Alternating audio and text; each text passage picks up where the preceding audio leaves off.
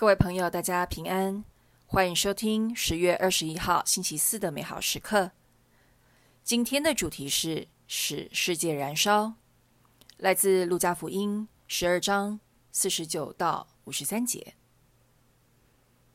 那时候，耶稣对门徒说：“我来是为把火投在地上，我是多么切望它已经燃烧起来。我有一种应受的洗礼。”我是如何焦急，直到它得以完成？你们以为我来是给地上送和平吗？不，我告诉你们，而是来送分裂。因为从今以后，一家五口的将要分裂，三个反对两个，两个反对三个，他们将要分裂。父亲反对儿子，儿子反对父亲，母亲反对女儿。女儿反对母亲，婆母反对儿媳，儿媳反对婆母。你为什么会有宗教信仰呢？很多人是为了保平安，祈求身心灵的安康、家人顺利、孩子有好的未来。所以，大部分人的信仰通常是为了自己和家人相安无事、变好。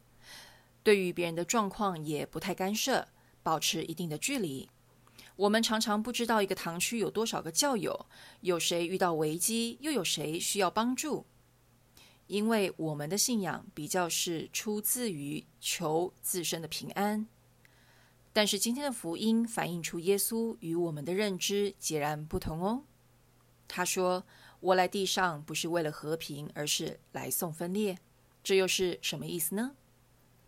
在这里，分裂的意思。是指我们需要积极面对非福音化的价值、学说、现象等等，因为耶稣来到世上是为了带来真理，使真理圣化我们，借此拯救我们的灵魂，使我们脱离罪恶，免于身心灵的分裂。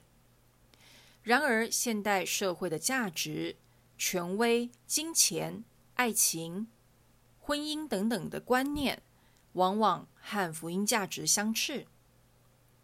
面对这些分裂，许多人忘记天主最初创造他们的样子，因此耶稣极度的渴望、焦急的想要把火投在地上，切望它已经燃烧起来，因为这个火焰是圣神的火，而这个火能使众人合而为一，认识真理，使我们活出福音化的价值，活出天主创造我们的样貌。